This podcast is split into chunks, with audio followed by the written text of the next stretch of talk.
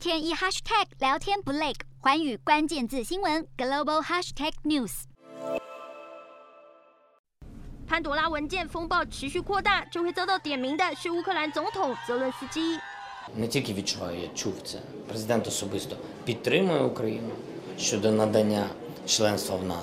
他被指控上任前就创立离岸公司，还在英国伦敦大买豪宅，而且不止这桩。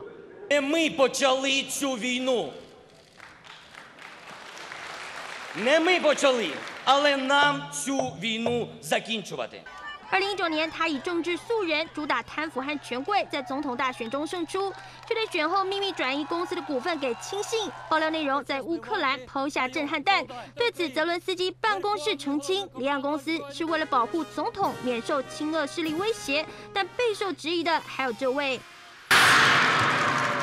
中国阿里巴巴集团董事会台裔执行副主席蔡崇信被指控在英属维京群岛、开曼群岛和巴哈马等境外避税天堂担任十二家公司的董事或股东。他因为加拿大籍无法直接投资中国产业，借此持有阿里巴巴股份操盘 IPO 业务，游走灰色地带，掀起争议。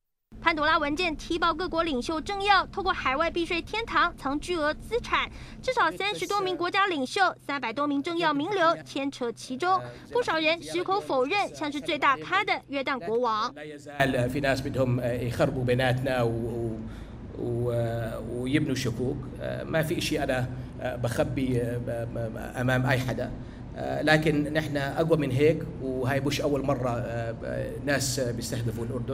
他被指控创立三十多家离岸公司，在美、英等国坐拥一亿美元的房产帝国，堪称是避税高手。神隐后首度现身，推称都是外界阴谋。而面对亲密盟友被点名，美国政府避重就轻。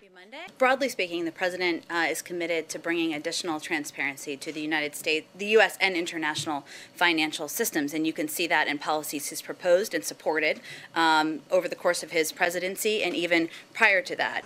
但尴尬的是，这回调查报告指出，世界正出现新的避税天堂，地点就在美国，而且和欧洲以及加勒比海这些不透明的司法管辖区，金融保密程度不相上下。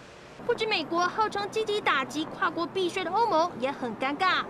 Tax evasion and aggressive tax planning is completely unacceptable, and we have in the European Union some of the highest tax transparency standards in the world.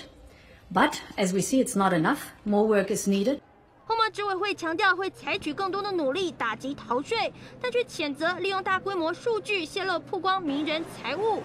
随着潘朵拉文件持续曝光，掀起的争议势必持续延烧。寰宇新闻严心怡综合报道。我是主播刘以晴，全新节目环宇看东亚，锁定每周四晚间九点环宇新闻 YouTube 频道。